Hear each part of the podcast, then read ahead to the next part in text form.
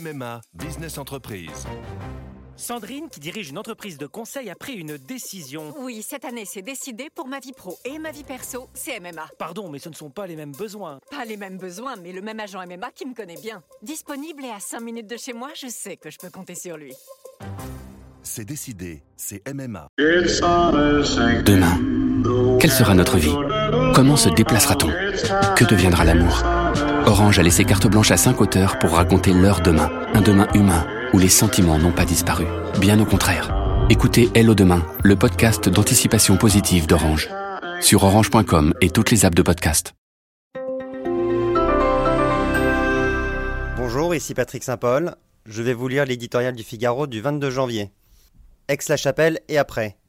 Qui peut croire cela? ironise le grand quotidien francfortois FAT7, casque à pointe à la une, se désolant que certains puissent encore se convaincre chez le voisin français d'un retour de la souveraineté allemande sur l'Alsace-Lorraine. Le traité d'Aix-la-Chapelle se voulait une réponse de Paris et Berlin à la montée des populismes et du scepticisme à l'égard du projet européen. Avant même sa signature, il aura surtout réussi à alimenter les craintes et les doutes. De l'audace, il en a fallu à De Gaulle et à Adenauer en 1963 pour sceller la réconciliation franco-allemande à l'Élysée.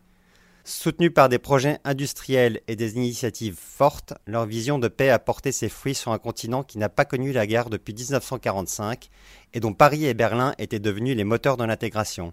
56 ans plus tard, l'incompréhension s'est insinuée dans le couple alors que la réunification a bouleversé les équilibres, refaisant de l'Allemagne une grande puissance. Relancer une Europe fracturée après le Brexit, c'était le grand projet d'Emmanuel Macron.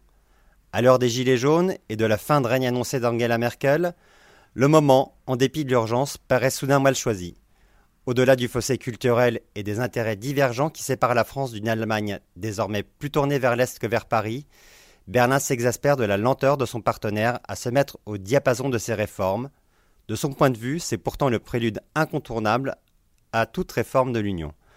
L'audace aura fait défaut à Merkel et Macron pour surmonter les obstacles. Le traité promet de développer les régions frontalières, la coopération culturelle, économique ou en matière de défense.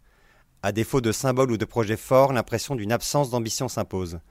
Forger une vision à long terme est un défi quotidien pour les dirigeants de notre démocratie de l'immédiateté. À l'ère de l'information continue et des réseaux sociaux, vecteur de fantasmes difficiles sinon impossibles à dissiper, comment ne pas se désoler que ce nouveau traité manque à ce point de souffle?